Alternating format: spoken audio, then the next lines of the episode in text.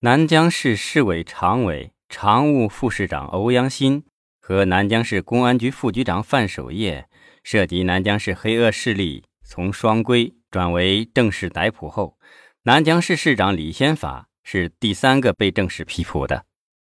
经中纪委和省纪委联合组成的专案组的调查证明，李先法犯罪事实确凿，仅在澳门的葡京大酒店。就输掉了三千两百多万元公款。专案组还对香港 CTC 公司总裁兼董事长向丽提供的转账单据中，也逐一进行了查实，有另外一笔巨额的转账资金，这就是庞统一指示省财政厅下拨的十五亿工程款。证据面前，李先法对自己的经济问题无法抵赖，也许。他已经知道自己死罪难逃。当他得知他的靠山庞统一也被牵连停职审查时，反而不存幻想，愈发强硬起来，基本上持不合作的态度。尤其对涉黑问题忌讳尤深，不承认南疆有黑势力，更不承认自己和黑势力有什么来往。这一天，面对突然从南疆赶来的市委书记文毅。李先法神情自若起来，他侃侃而谈：“文艺同志啊，哦，对不起，过去叫习惯了。现在我还喊你名字，而不称你文书记，你不会觉得别扭吧？”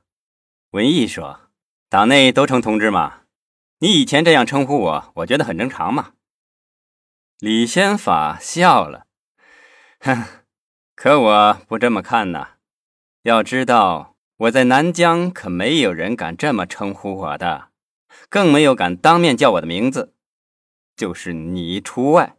哈哈哈哈哈！说罢，突然又直呼文艺其名，问：“文艺，怎么着？你终于看到这一天了？这是你一直期待的，对吧？”“是啊，我反正是死定了，怎么着都免不了一死。这个结果我早就想到了。”也早就想开了。从本质上说，我们的躯壳都是借来的。我现在死了，只不过是早一点把躯壳还给老天爷罢了。你说是不是啊？你这话有一定的道理。是啊，人活百年，总也免不了一死。大自然的规律不可抗拒嘛，你我都抗拒不了。不过。除了躯壳，还有个灵魂。李先法，你就不怕自己的灵魂下地狱吗？这一点你就从没想过？哈哈哈哈！李先法哈哈大笑起来，许久才说：“这一点从我到南疆当师长的那一天起就想过了。不过，我这个人是彻底的唯物主义者，从来不相信什么灵魂。照你这么说。”你相信有灵魂存在，对吗？文艺缓缓说道：“你是不是彻底的唯物主义者？我不知道，也不想再知道了。我只是说我自己，我文艺是选择了共产主义信仰，就是选择了唯物主义和辩证法。我说的灵魂，就是指信仰，一个执政党党员的信仰，一个社会主义国家领导干部的良知。”李宪法，你有这种起码的信仰和良知吗？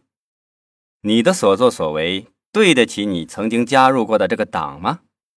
对得起用血汗养活你的老百姓吗？可是事实证明，你是披着共产党员的外衣干尽了坏事。党内外的一些同志，一个个都是被你一步步拉下水的。还有庞统一、夏天良。欧阳新、张定国、范守业这些处级以上的干部就有十八人，仅南江市公安系统中的科级干部就有三十七名跟你一起倒下了。拒绝进入你圈子的人，像郭长水、孙军平，还有一个叫小敏的三陪女，为了跟你要那三十万块钱，你就授意费庆奇让他们在这个世上消失。还有，在你的纵容下。有多少善良和富有正义感的人落入你们用罪恶的手编织的圈套？宋继明的妻子朱雪莲被你们活活的夺去了生命。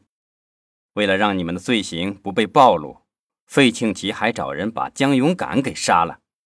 李先法呀，李先法，你好好想想，好好看一看，在你手上，直接和间接的有多少条人命被你 还有，为了让我成为你的傀儡。你让你的外甥费庆吉找到我爱人沈玲珑，并说服了他，一下子给文化厅捐了八百万元人民币。这项大型文丛和音像制品的发行工作的计划是解决了，可是造成了文化厅的领导集体违纪，包括我爱人在内四名厅领导也被停职。到目前，要被双规的具体人数现在还很难说。这些难道不是你一手造成的吗？而且。你连自己的老婆都不放过，你为了和电视台主持人胡艳芳鬼混在一起，竟然让费庆吉把你的老婆梁春杀害了，现场真是惨不忍睹啊！